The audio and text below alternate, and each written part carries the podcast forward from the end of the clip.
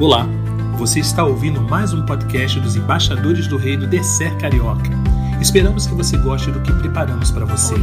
E lembre-se da nossa missão: estamos construindo meninos para não remendar homens. Mas depois da minha da minha entrega de vida é, foi o meu chamado pastoral. E foi com 14 aninhos aqui nesse lugar que eu não me lembro qual foi o pastor que fez o apelo, mas aquela mensagem ficou no meu coração. É uma responsabilidade muito grande. E essa responsabilidade nós dividimos com os outros pastores que durante a semana, nos núcleos, falaram do amor de Deus para vocês, os conselheiros desafiaram vocês. Se vocês perceberam, tudo que a gente faz aqui tem um propósito. Se você vê uns malucos correndo para cima e para baixo, tudo sujo, com um neurótico de guerra na frente, tem um objetivo. Né? Mas ele é normal também. Ontem ele merecia ganhar um troféu, uma medalha, porque ele estava bonito pra caramba. Gravatinha, borboleta. Confesso que quando ele entrou demorou um pouco para eu tentar identificá-lo. Mas, queridos, tudo tem um propósito. Na verdade, nós estamos preparando uma tropa. Nós fazemos parte de um exército. E esse exército é o exército de Cristo. Engraçado quando você vê os aspiras correndo aí igual um maluco, né? Pessoal subindo morro, descendo morro, os valentes. Aí você fica olhando assim para os caras, já estão tudo já barbados. Fala assim, cara, tudo aqui foi uma grande simulação, mas lá fora vai ser missão real. Lá fora não vai ser tiro de, de fechim, vai ser bomba explosivo, vai ser o diabo lançando tudo sobre a tua vida. As mulheres mais maravilhosas ele vai colocar. Não vai ser aqueles caras com o pé fedendo a chulé e nem aqueles que esquecem de tomar banho fica dando pum na noite lá dentro do núcleo, não. O negócio vai ser feio para o teu lado. E você precisa se preparar para isso, gente. Há aproximadamente 30 anos atrás eu estava no meio dessa galera. E depois que a vida começou a se revelar cruel diante de mim que eu vi que verdadeiramente eu precisava representar o meu rei em outro país.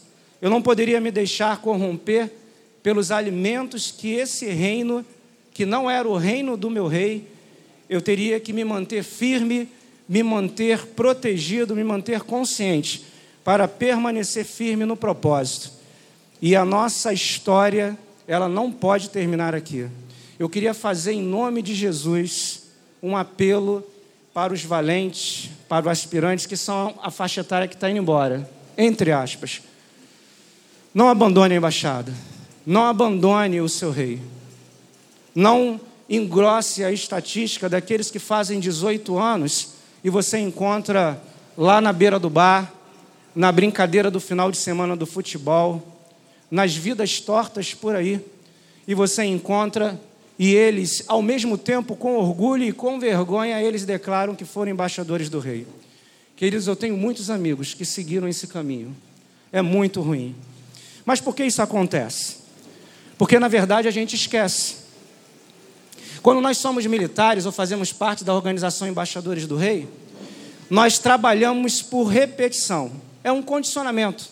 Na verdade, a ordem unida, a disciplina, na verdade, o exercício físico, as instruções, ela na verdade ela funciona como uma forma de nos mantermos é, condicionados nesse propósito. O meu propósito está firme, sou um embaixador do rei. No Senhor é quem confio. É o que, irmãos? Continua aí.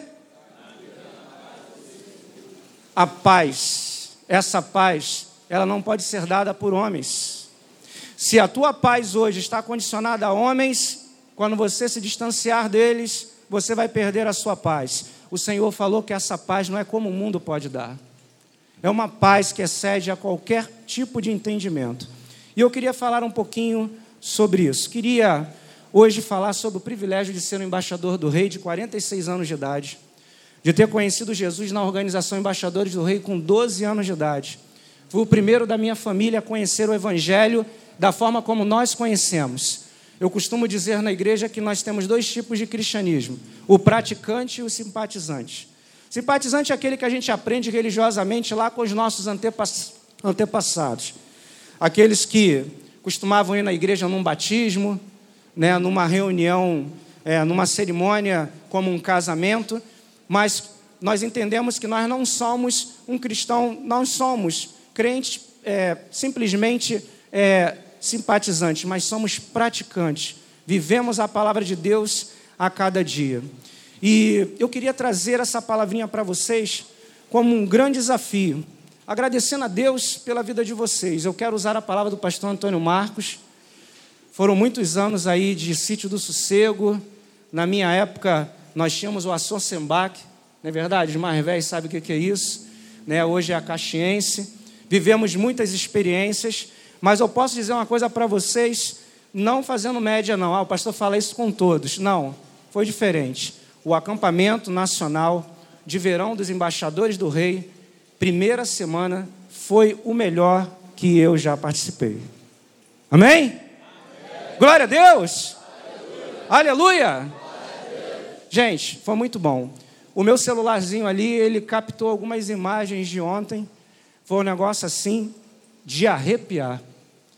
Se vocês continuarem desta forma, se eu continuar vendo lá fora meninos de 8, 9 anos se derramando na presença do Senhor, levantando a mão adorando, se lá fora eu ver os pastores pulando e vibrando, né, como foi feito ontem, nós teremos uma igreja muito mais contagiante, uma igreja muito mais envolvente, uma igreja contextualizada, porque nós somos o povo da festa, irmãos. Nós somos o povo da Bíblia, como dizem lá os missionários no campo, no Oriente Médio, nós somos o povo da cruz. E nós não podemos deixar de forma nenhuma essa cruz. A cruz ela não é uma maldição, vocês sabiam? A cruz é uma missão. Porque aquele que quiser seguir ao Jesus tem que carregar a sua cruz. A minha cruz eu carrego. Ela é minha missão anunciar Jesus para todo mundo.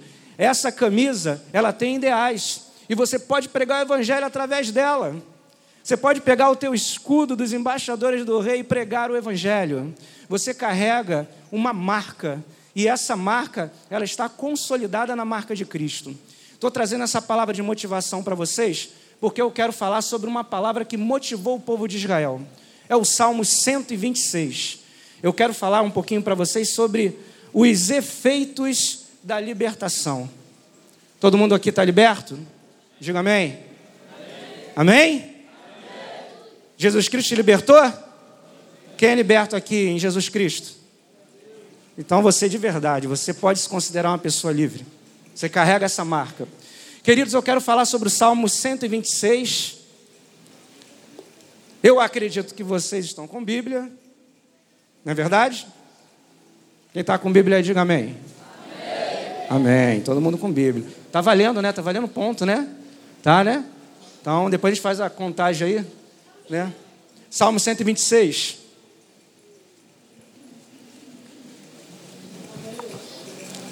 Carregar, não vou demorar não, tá? Vocês são rápidos. Amém, amém. É isso aí, é isso aí. Embaixada a gente não precisa nem demorar, a gente já fala e já vai abrindo, já vai falando. Tá, vamos acompanhar, é um texto pequenininho. Vou pedir para vocês me ajudarem numa dinâmica aqui, vocês repetem alguns pontos importantes que a gente vai destacar, tá? Quando o Senhor trouxe os cativos de volta a Sião, repete comigo, foi como um sonho. Repete. Foi como um sonho. Mais uma vez. Foi como um sonho. Então a nossa boca se encheu de risos e a nossa língua de cantos de alegria. Repete comigo. Cantos de alegria. Mais uma vez. Cantos de alegria. Até nas outras nações se dizia: O Senhor fez coisas grandiosas por esse povo. Repete comigo. O Senhor fez coisas grandiosas por esse povo. Assim, coisas grandiosas por esse povo o Senhor fez. O Senhor restaurou-nos assim por o Senhor assim nos restaurou o leito do ribeiro em lágrimas, e o leito do ribeiro no deserto, aquele que semeia com lágrimas, com cantos de alegria colherão. Aquele que sai chorando enquanto lança a semente, voltará com cantos de alegrias, trazendo o seu feixes. Amém? Glória a Deus. Deixa eu pegar meu olhinho aqui porque eu estou meio cego.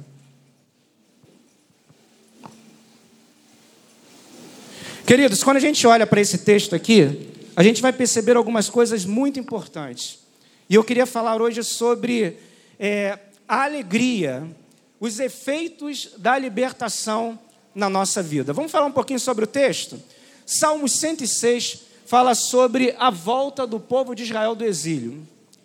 Foram 70 anos, sete décadas, o povo ficou subjugado, escravo de uma nação opressora. Por que o povo de Israel ele ficou escravo, irmãos? Quando que uma pessoa se torna escravo?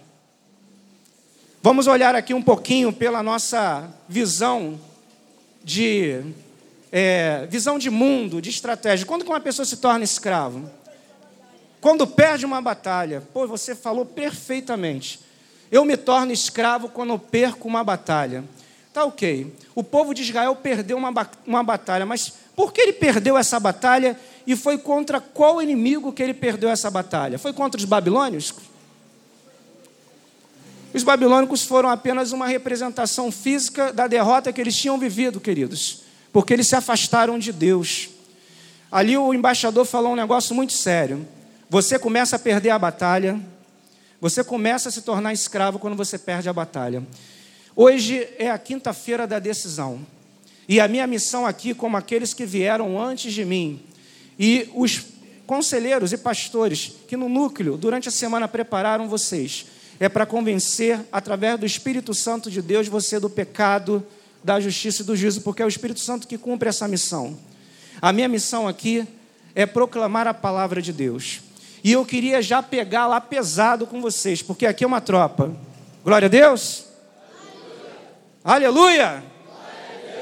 Amém. Desperta tu que dormes. No finalzinho você perde a bênção. Você tem problema com pornografia? Você é aquele adolescente que pega o teu smartphone quando todo mundo está dormindo, vai lá para dentro do banheiro e fica vendo aquelas mulheres maravilhosas? Você já perdeu a noção de quantas vezes você se masturba durante a semana? E aqueles pensamentos bizarros que você começa a bagunçar a tua cabeça e perder a tua identidade ao ponto de se excitar vendo um outro rapaz. Que é isso, pastor? Está pegando pesado? Fala sério. Será que você dá uns pega naquelas meninas? Com exceção aqui das jovens senhoras que estão aqui, mas elas compreendem a necessidade desse momento, eu preciso falar abertamente com vocês. O embaixador falou que você se torna escravo quando você perde a batalha. E tem muito embaixador do rei perdendo a batalha para a pornografia, para o homossexualismo, para a promiscuidade. O povo de Israel, no Salmo 126, estava voltando do exílio depois de sete décadas, porque trocou o Deus de Israel por falsos deuses. Deus usou os profetas para falar assim: ó, oh, não faça isso. Eles continuaram fazendo. Não faça isso e continuaram fazendo. E aí eles perderam a capacidade, o direito de ser um povo livre. Existem muitas pessoas, queridos, que têm a síndrome do vira-lata. Você sabe qual é a síndrome do vira-lata? Você tem pedigree, você é de raça, mas você prefere viver no meio do lixo.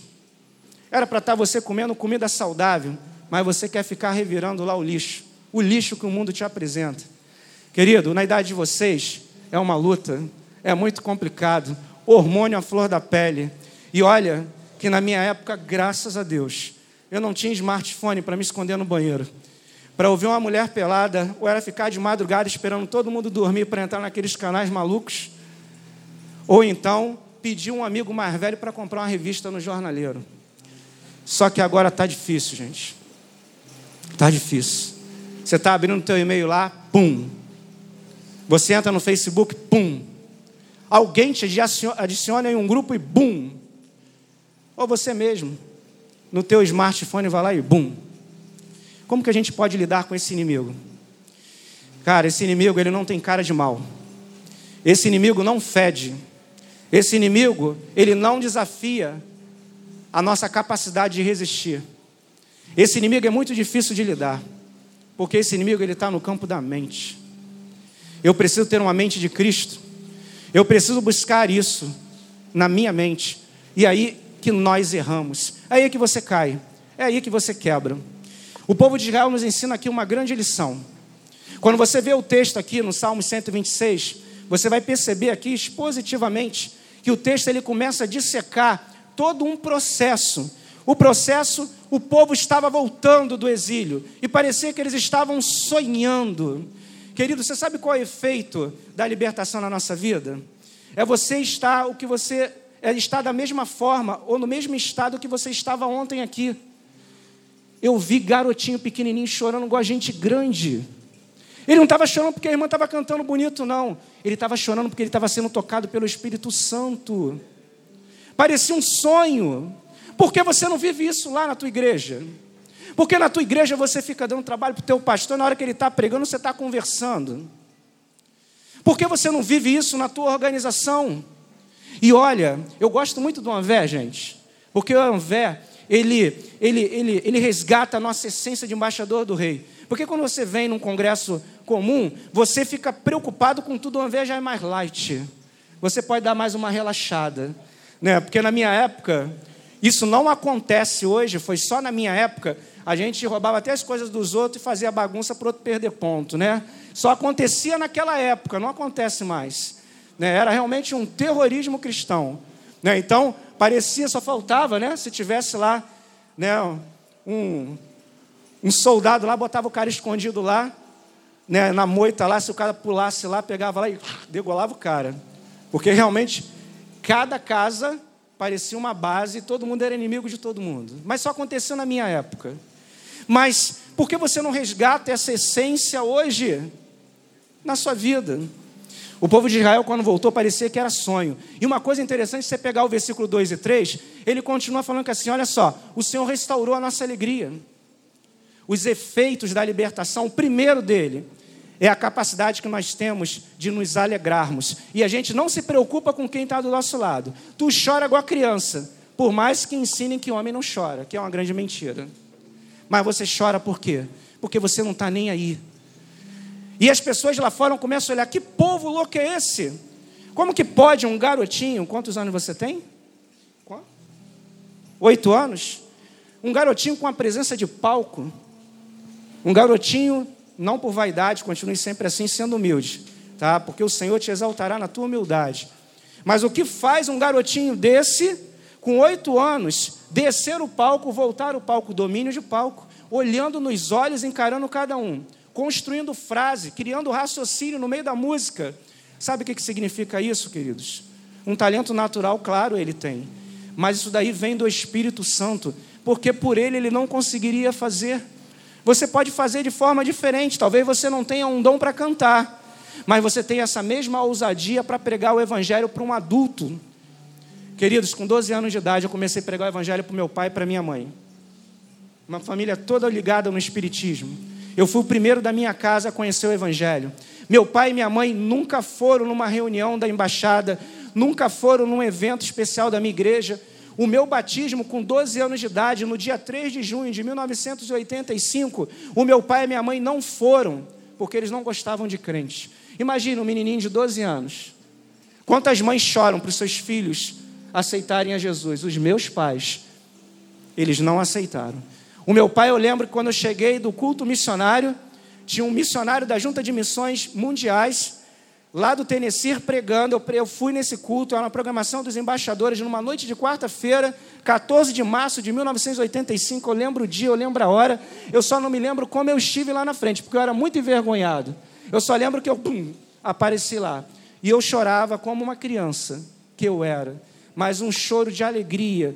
Eu não tinha aquela vida de pecado, eu era uma criança, eu era um pecador, mas não tinha práticas de pecado, nunca tinha nem beijado na boca, gente. Mas o Espírito Santo de Deus tomou meu coração de uma forma tão especial que eu vi, aquilo ali foi diferente. Quando eu cheguei em casa, eu cheguei para minha mãe minha mãe já tinha preparado o feijão, arroz, a batata frita, o bife, e eu comendo. Eu lembro naquele dia, naquele prato, que eu estava comendo naquela quarta-feira, umas 10 horas da noite. Eu falei, mãe, eu queria falar uma coisa para a senhora. Aí ela fala, filho, o que, que foi? Eu agora sou crente. Minha mãe deu uma gargalhada e falou: Isso é fogo de palha. Passaram-se os anos, Deus foi se mostrando e se revelando para mim como um Deus que era o Deus da minha história, da minha vida. Meu pai e minha mãe aceitaram Jesus. Quem acredita aí que eles aceitaram Jesus nesse período? Vocês erraram. Eu fiz 17 anos, meu conselheiro saiu da embaixada e jogou lá, a missão é tua. Dos 17 aos 28 anos, eu fui conselheiro de embaixadores do rei. E falei de Jesus para todo mundo e para todos. Ganhei meu irmão para Jesus. Ganhei meu primo para Jesus. Ganhei meus amiguinhos para Jesus. Quem acredita que meu pai e minha mãe se converteram nesse período? Levanta a mão. Já ficaram mais céticos, né? Pode baixar. Quem não levantou, acertou. Até os 28 anos, minha mãe continuava falando: Isso é fogo de palha. E ela não queria saber de Jesus. Meu pai também não queria saber de Jesus. E aí, num evento de embaixadores do rei, eu participei de um evento esportivo, porque eu gostava, eu era militar na época, e aí eu andava para cima e para baixo com aquela camisa. E aí fui buscar uma pessoa na porta da escola. E com aquela camisa eu encontrei uma morena maravilhosa, gente. Maravilhosa. E aquela morena era de uma igreja batista, líder de mensageiros. Olha que coisa boa. E aí, como ela viu o símbolo da embaixada, ela falou: opa, calma aí, esse cara é da igreja batista. Aí bateu altos papos. Aquela menina virou a minha namorada. Depois se tornou a minha noiva. Quem acredita que depois que a minha mãe e meu pai viram que aquela mulher bonita foi alcançada, eu conquistei o direito de ter aquela moça de uma família abençoada, porque eu estava na igreja. Quem acredita que eles se convenceram a entregar a vida para Jesus, levanta a mão. Está diminuindo a cada momento, né? Pode baixar, podem continuar céticos. Minha mãe e meu pai continuaram duvidando. Sério, rapaz. Sério. É uma coisa muito séria. E aí eu comecei a entrar em crise, gente. Eu comecei a entrar em crise. Sabe por quê? Porque eu falava do amor de Cristo para as pessoas. Eu ganhava mãe e pai de embaixadores do rei. Eu já estava pregando nos congressos. Eu já estava falando do amor de Cristo.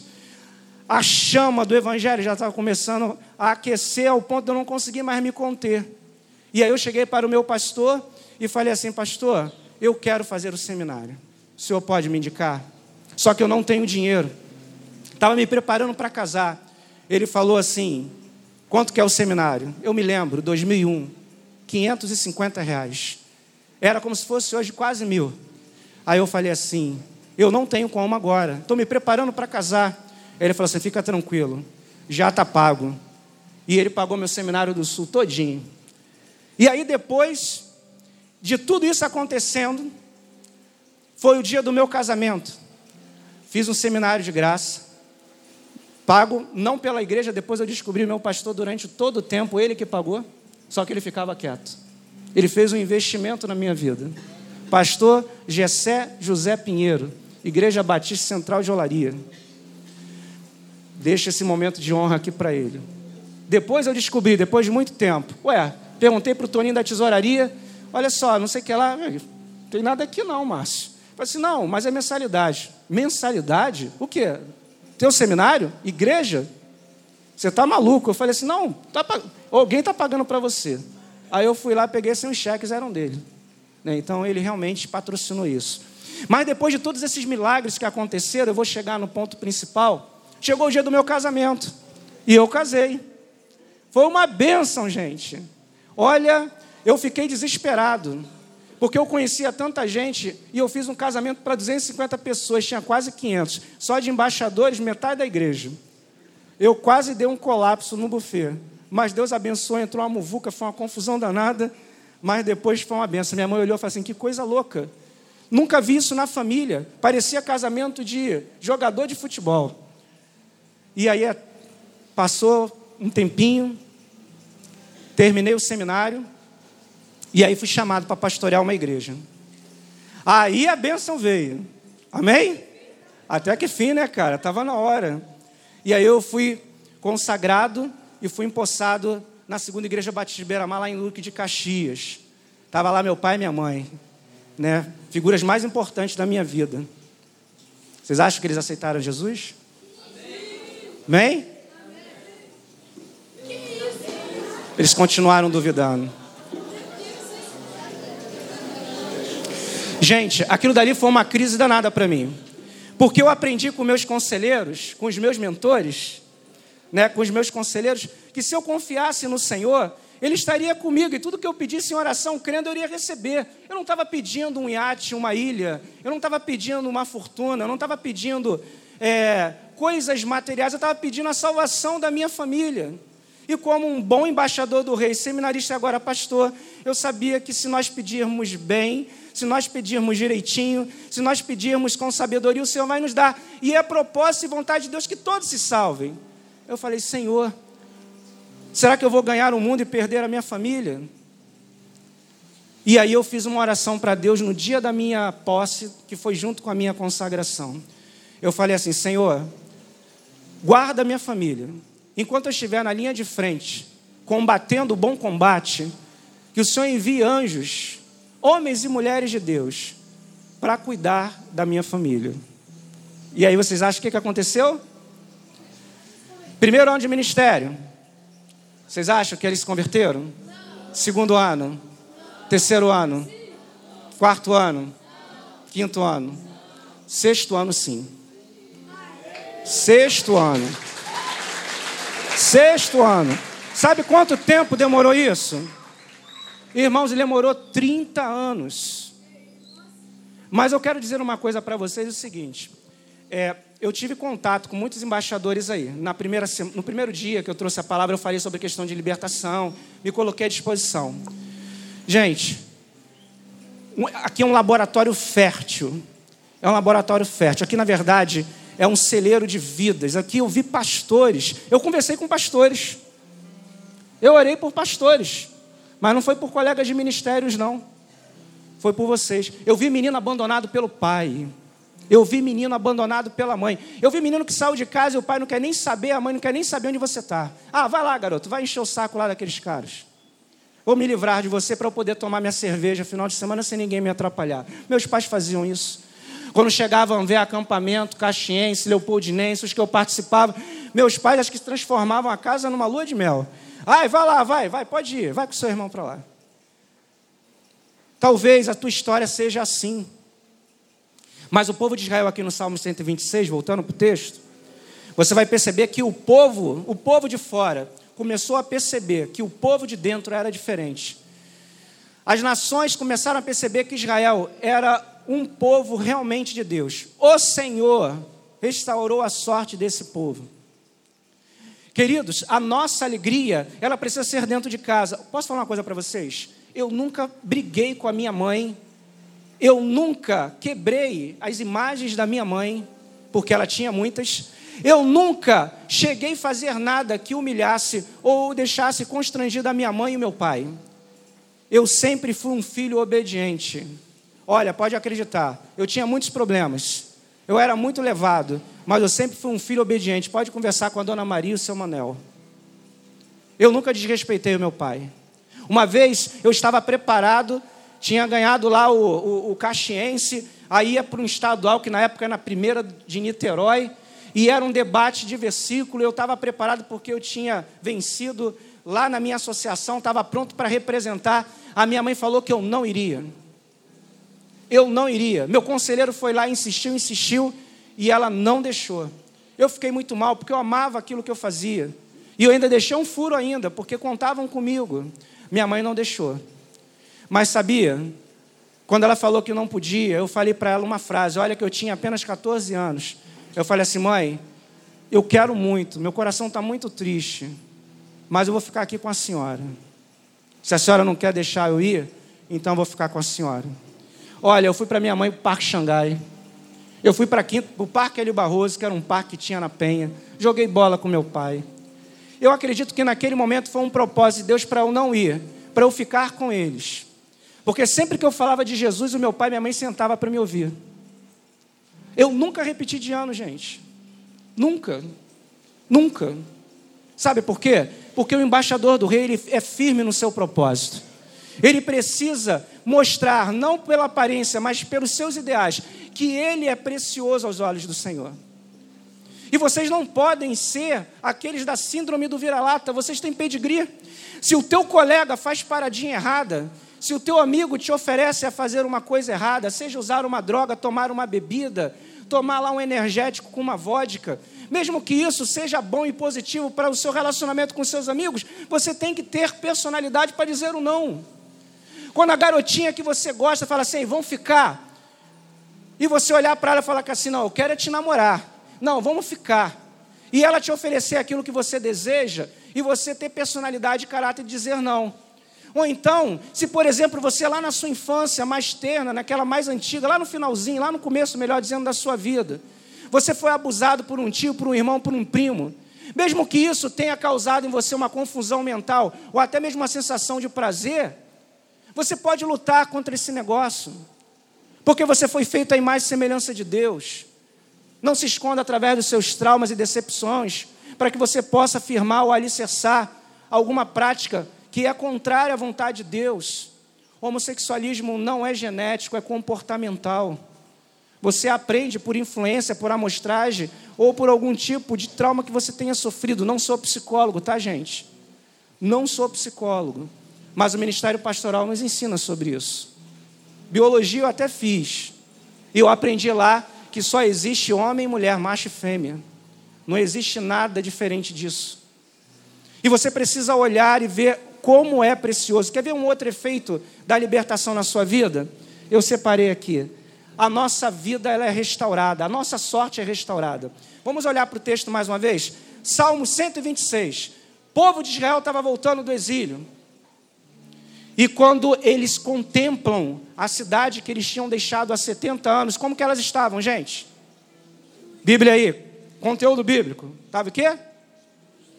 Em ruína, destruída, como que você acha que estava lá Israel naquela época? Uma cidade toda queimada, né? Toda quebrada, ok? E aí o que que eles falaram? Senhor, restaura a nossa sorte. É como se fosse cair na realidade. Eu quero contextualizar isso agora. Tá muito bonito esses dias que nós estamos aqui, não tá, gente? Quem aqui chorou na presença do Senhor ontem? Foi o primeiro. Quem vai chorar hoje também? Ok. E quando você chegar na tua casa, você vai conseguir chorar de alegria? Tem certeza? Quando você vê lá a realidade da sua vida, não tem dinheiro às vezes nem para comer, né? Pai envolvido no alcoolismo, a mãe lá sabe a hora que ela vai chegar em casa, o seu irmão infernizando a sua cabeça, o seu padrinho, sua madrinha, seu tio, sua avó, os seus entes queridos, você olha assim, gente, estrutura familiar totalmente destruída. Você sabe qual é um dos efeitos da libertação, queridos? É você estar num momento e num lugar bom, e depois você sair daquele lugar e ter que encarar um local totalmente deplorável, uma estrutura totalmente destruída, valores totalmente equivocados. Aqui você aprende a ser uma pessoa pura, santa, uma pessoa correta. Lá fora, você está vivendo dentro de um ambiente que tudo é errado.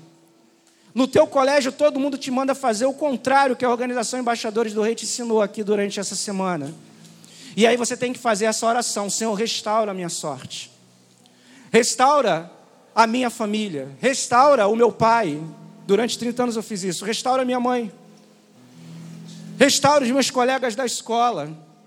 Senhor, restaura o meu namoro, porque o negócio está feio. Se não restaurar, que o Senhor tire. Porque é melhor ficar sem namorada do que ir para o inferno com ela.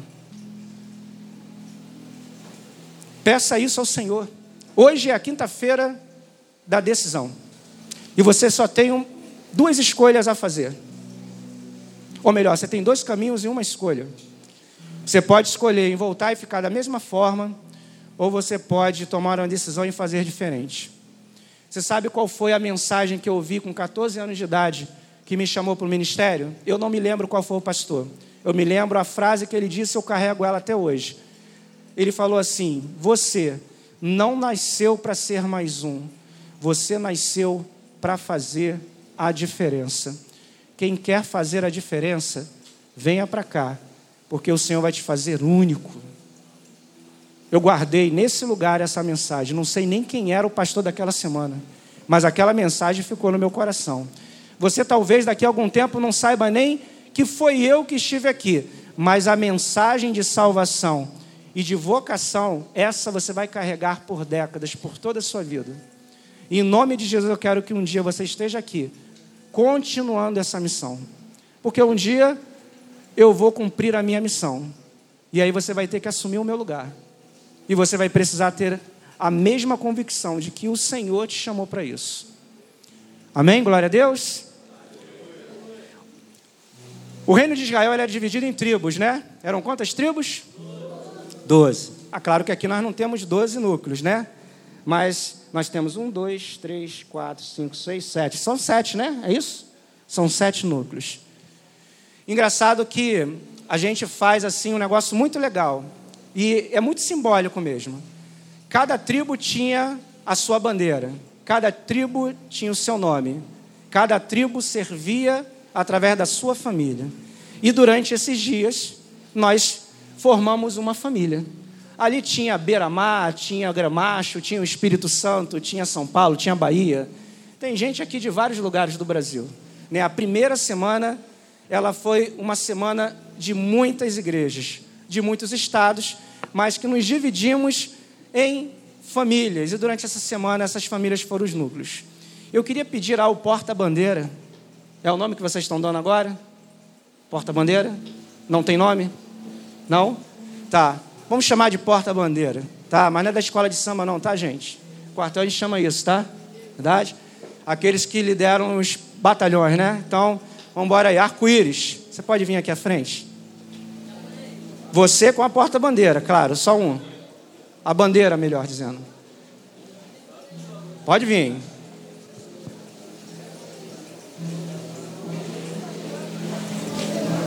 Olha a cara do embaixador, cara de mal, né? Mas agora é o sorriso. Beleza. Arco-íris, Alvorada, Abilene, Alto da Boa Vista, Aspirante e o Valente. Falei aquário? Não, aquário então, gente.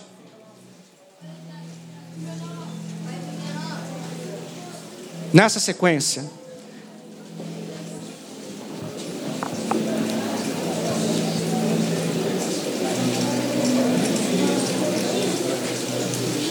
Cadê o Valente? Ah, tá aí. Isso aí. Amém. Glória a Deus. Dá um passo à frente aí, gente. Dois passos à frente aí, mais ou menos. Vamos ver se dá para ir. Ficar bem para frente aí. Lá do lado. Beleza. Queridos, agora é o momento. É a quinta-feira da decisão. Tá vendo esses estandartes aqui? Eles representam quem vocês foram durante essa semana. Vocês foram valentes, vocês foram os iniciantes, os aspiras, os alunos desse projeto. Esses dois aqui, eles representam aqueles que estão terminando um ciclo e iniciando outro. E é aqui que o negócio fica sério. Os caras estão bonitos, fortes, inteligentes. O mundo lá fora está doido para tragá-los. Mas eles fazem a opção, tomam a decisão de seguir a Cristo e nos substituir lá na frente já estão fazendo isso. Eles são muito importantes. Esses outros aqui, o Boa Vista, o Abilene, Alvorada, Arco-Íris e o Aquário. Essa aqui são a categoria de base. São aqueles que vão precisar fazer uma imersão nessa organização, que terão que voltar alguns anos, seis, sete anos, oito anos, dependendo da idade e vão aperfeiçoar tudo isso que vocês aprenderam aqui. Eu queria agora, nessa, nesse momento da decisão, pedir a todos, e eu não vou usar né, os métodos que a gente usa, mas vou fazer de uma forma diferente. Eu vou pedir que a amada igreja reunida nesse lugar se ponha de pé. E nós vamos, nesse momento, colocar a nossa vida aos pés do Senhor. Glória a Deus. Eu vou pedir o ministério de louvor para fazer uma instrumental baixinha.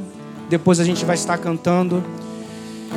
Eu só queria só confirmar aquilo que os seus conselheiros, os pastores nos núcleos, desafiaram você durante a semana. Eu quero perguntar agora para minha tropa de elite, a elite da elite, os operacionais, aqueles que já vão para a missão real, a partir de 2020. Valente, aspirante, você que quer entregar a sua vida ao Senhor Jesus, você que quer renunciar à prática do pecado, você quer que quer, quer agora romper com todos os laços que possam aprisionar você. Você quer realmente ser uma pessoa livre, um homem com um chamado, um homem com uma missão. Venha aqui à frente, se posicione atrás do seu estandarte. Em nome de Jesus. O convite agora é aceitar Jesus como Senhor e Salvador. Não adianta esconder, porque eu sei que no meio de vocês existem pessoas que ainda não se decidiram por Cristo, que estão com as suas identidades ameaçadas. Porque depois que vocês perderem a referência da embaixada, vocês vão para o mundão. Vocês estão correndo riscos. E o Senhor está chamando vocês. É o último teste da formação de vocês. É o último teste, agora no campo psicológico. Os militares que estão aqui sabem que 50% da tua carreira depende do psicológico. Você pode ser o cara mais preparado fisicamente, mas se sua mente não for preparada, você vai pedir para sair. Muita gente vai pedir para sair. Não pedir publicamente, mas através das suas atitudes. O Senhor está te chamando nesse momento. Vem aqui, se posicione atrás. Não tenha medo, não tenha vergonha. É o seu último teste. Entregar sua vida ao Senhor Jesus. Eu queria fazer também um pedido também para todos os outros, você dos outros núcleos. Você quer entregar sua vida ao Senhor Jesus? É só para quem quer entregar a vida ao Senhor Jesus. Quer passar pelas águas do batismo? Quer completar a segunda parte do nosso compromisso? Quando eu era novinho, a segunda parte era só para quem era batizado. Não sei se mudou hoje. Ainda é. Você quer completar a tua missão. Você ainda é incompleto, é pela metade, 50%. Nós deixamos você sentir o gostinho, mas agora você precisa ser um todo. Só para quem quer aceitar a Jesus como Senhor e Salvador. Atrás da sua bandeira. Ela agora não vai ser apenas a sua família dessa semana, mas ela vai fazer parte da sua história. Nesse dia, nessa quinta-feira, o Senhor te chamou para entregar a sua vida ao Senhor Jesus. Eu queria pedir os pastores e os líderes dos núcleos que recepcionassem, pegassem o nome depois dessa garotada e trabalhassem com eles e mostrassem eles o caminho, o verdadeiro caminho que é seguir Jesus Cristo. É o mais, mais fascinante projeto de vida. Ele mudou a minha história, ele mudou a minha família. Eu não contei isso para você, mas o meu irmão hoje é pastor. O meu primo hoje é líder de ministério de música. Quatro embaixadores meus são pastores. Olha só, começou com aquele garoto de cabelo arrepiado, acredite, com 12 anos de idade de uma família de pessoas que não conheciam Cristo. Aqui eu estou vendo aqui família de pastores tem que lotar mesmo, não dá espaço para mais ninguém. Pode chorar na presença de Deus, pode se abraçar, fica à vontade. Ainda há espaço para você, hein? Eu vi muitas uvas ontem aqui no nosso, no nosso, no nosso acampamento. Eu vi muitas uvas, muitas pessoas sendo preparadas. Como o pastor Antônio Marcos falou, ó, vai ter que ser muito preparado. Vem aqui na frente, em nome de Jesus. Entrega a sua vida ao Senhor Jesus. Ainda há tempo, eu sei que você está aqui. Faça isso com consciência, tá? Para muitos, o ato da conversão é instantâneo, para outros é um processo. Amém? Em nome de Jesus. Deus abençoe a tua vida, cara. Deus abençoe a sua vida.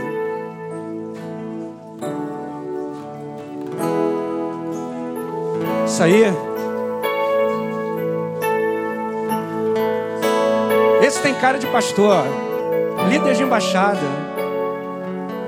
Amém. Precisamos.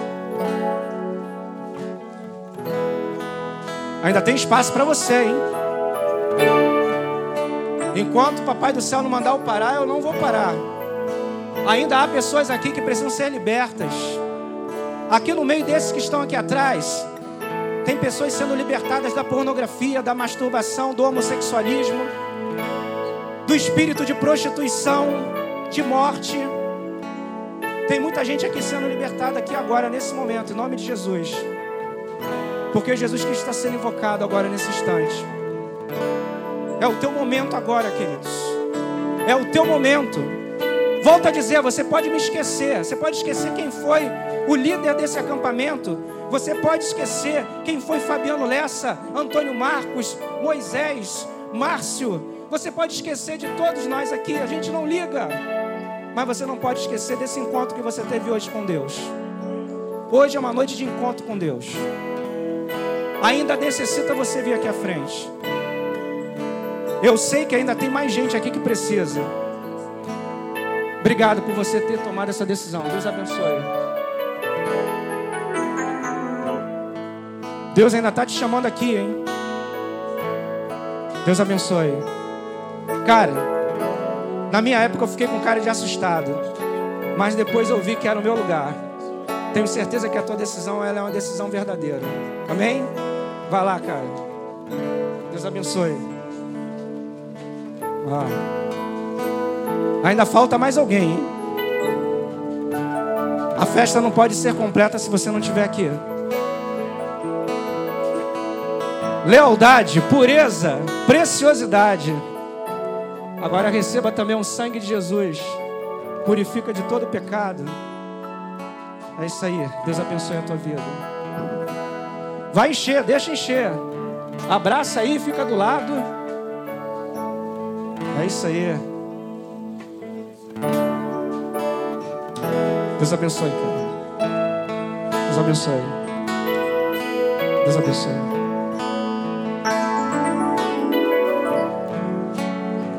Olha que coisa linda. O convite aqui é para você aceitar Jesus Cristo como seu Senhor e Salvador. É para você dizer lá para o teu conselheiro, para o teu pastor, falar assim: Eu sou uma nova criatura, uma nova criatura eu sou, e eu quero fazer parte da família de Deus. Eu quero descer as águas do batismo. Eu não quero fazer parte daquela estatística. Quando faço 18 anos, vou embora. Eu quero continuar e conhecer o Evangelho da forma mais profunda e mais intensa. Eu quero envelhecer na igreja. Eu quero casar na igreja. Eu quero que meus filhos sejam da igreja. E eu quero morrer na presença de Deus para viver uma eternidade com Ele. Ainda tem mais alguém aí para aceitar a Jesus. O convite é para aceitar a Jesus como Senhor e Salvador. É amanhã da decisão. O Senhor está te chamando nesse momento, meu querido. Venha, venha, venha, em nome de Jesus. Rompa com aqueles grilhões que aprisionam você. Enquanto o Espírito Santo não deixar eu parar, eu vou continuar chamando. E é para você que ele te chama nessa, nessa manhã. Seja bem-vindo, querido. Em nome de Jesus. Eu não aceito que você fique deixado para trás. Tem um time que se destacou esse ano aí, mas vai ficar para noite, tá? Fica tranquilo. Mas tem um atleta dele que falou o seguinte: Nós estamos em outro patamar. Galera, essa turma aqui de cima agora subiu mais um nível. Subiu mais um nível. Se não der, a gente desce mais uma escada. Mas o Senhor está te chamando aqui. Ainda tem mais gente aqui para entregar a vida para Jesus. Gruda lá, gruda lá. Vai orando aí, vai clamando ao Senhor. Amém, queridos. Glória a Deus.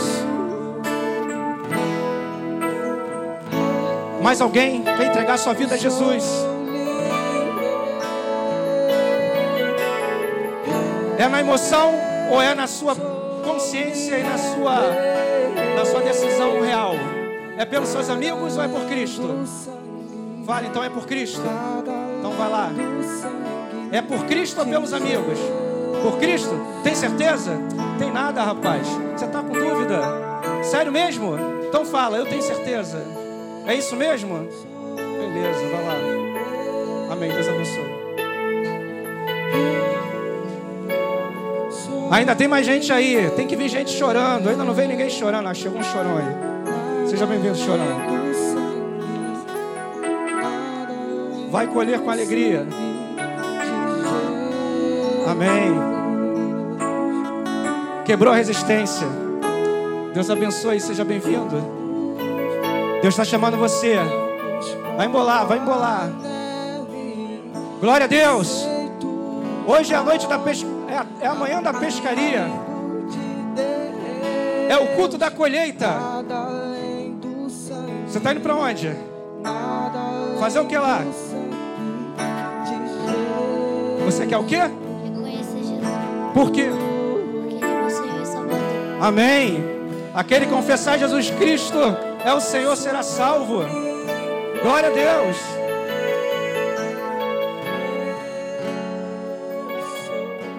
Há mais alguém aí? Há mais alguém? Deus está chamando você para entregar a tua vida ao Senhor Jesus. Em nome de Jesus, rompa com tudo aquilo que pode atrapalhar, afastar você da presença de Deus. Em nome de Jesus. Há mais alguém? Eu queria fazer agora um outro convite. Agora esse dá arrepio, irmãos. Esse aqui é só para os bons. Esse aqui é só para os bons. Eu queria convidar agora quem o Senhor, ao longo desse evento, lá na sua embaixada, no teu momento de oração, você sentiu aquele negócio diferente, aquele arrepio, aquele chamado, você está fugindo, mas você sente que tudo está convergindo para uma coisa só, para você ser alguém mais diferenciado no reino, não que você seja melhor, mas para que você sofra mais. Porque esse chamado é um chamado de renúncia. Aquele que tem um chamado para ser pastor, ministério da palavra, está à frente de rebanho, na linha de frente, tomando pancada, renunciando à vida, renunciando às vontades, entregando a vida para Deus. Vem aqui na frente, em nome de Jesus. Se você está aqui nesse momento, o Senhor está te chamando. Eu quero ser pastor. Seja bem-vindo. Tá. Interessante que tem pessoas, eu falei aqui no início, quando você entrega a tua vida para Jesus, o processo da salvação, né, da conversão na tua, na tua vida é espontâneo, é muito rápido. Eu já vivi isso no ministério, muitos exemplos. Pessoas que eram viciadas, pessoas que eram envolvidas com prostituição, elas entregam a vida para Jesus e a transformação é rápida.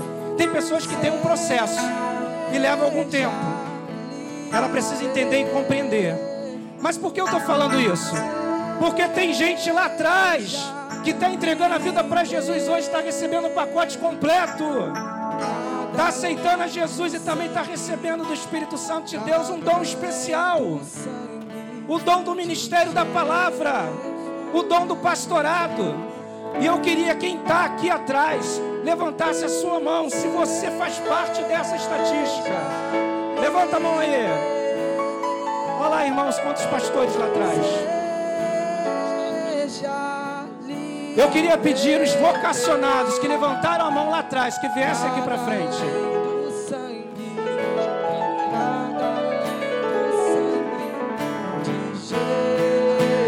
Eu quero que os pastores que estão lá atrás, os pastores da igreja, descessem aqui também.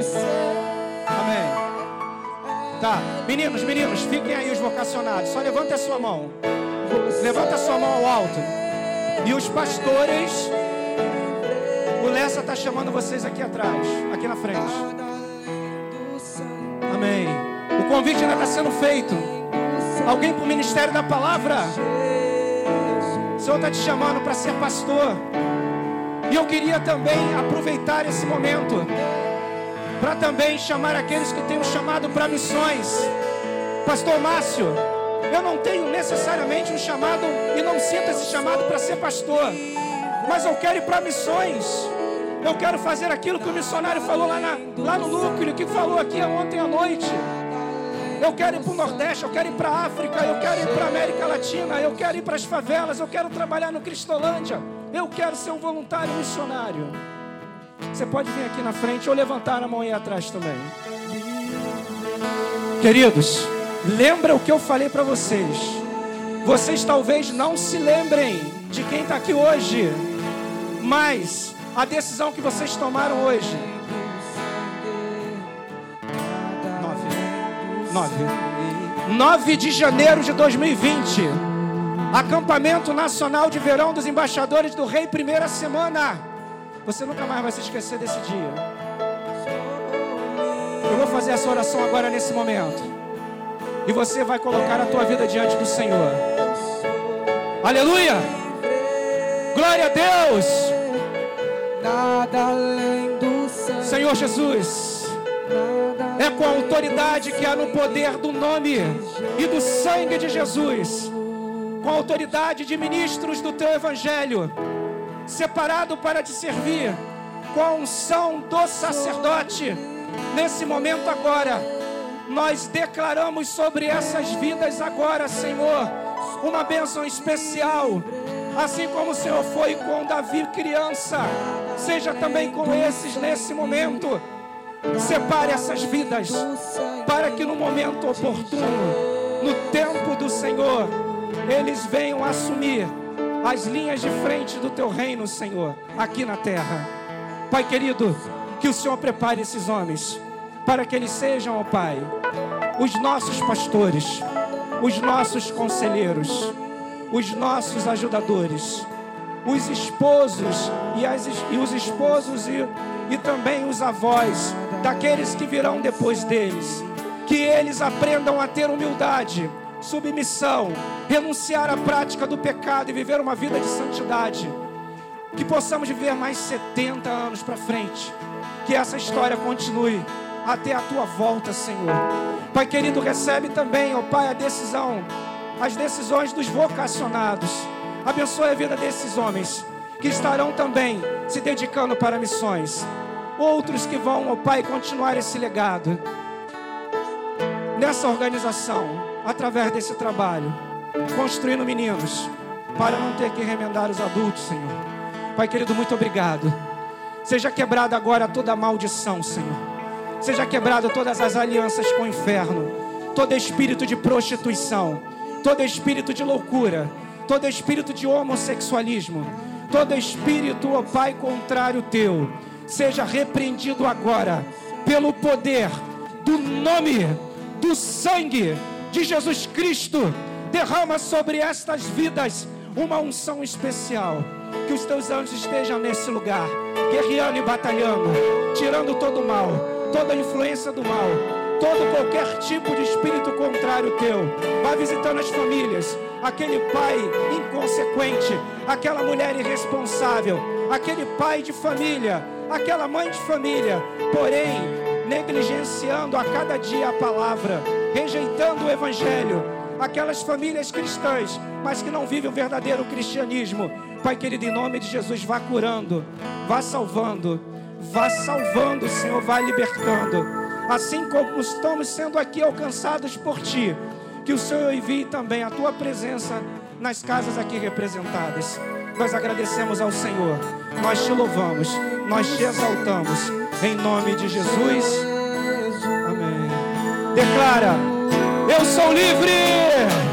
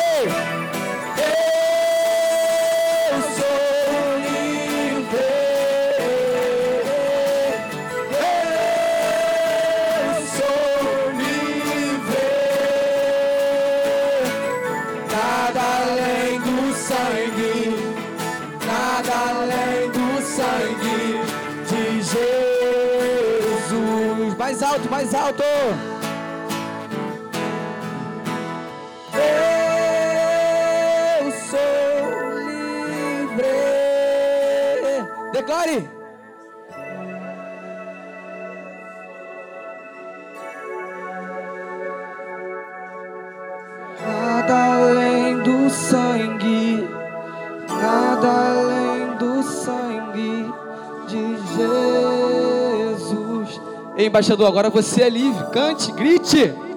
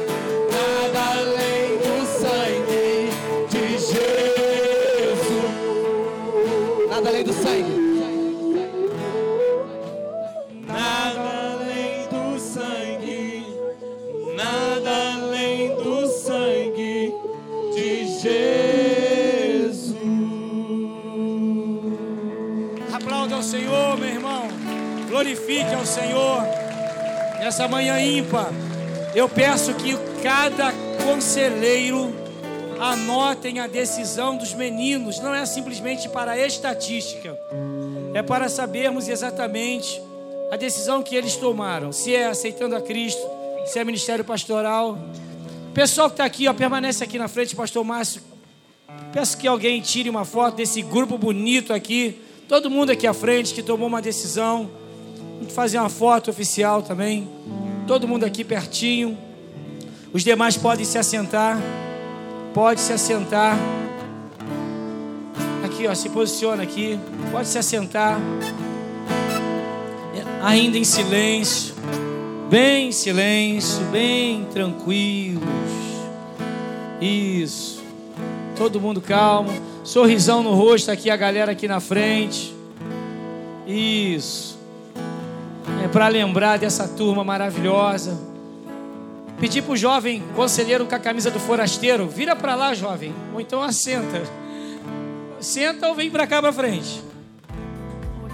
Capricha na Gostou? Então compartilhe com seus amigos e outros embaixadores. Queremos convidar você para conhecer um pouco mais do nosso trabalho através das páginas do Facebook, Instagram e no nosso canal no YouTube. Tenha certeza que uma vez embaixador, sempre embaixador do Rei.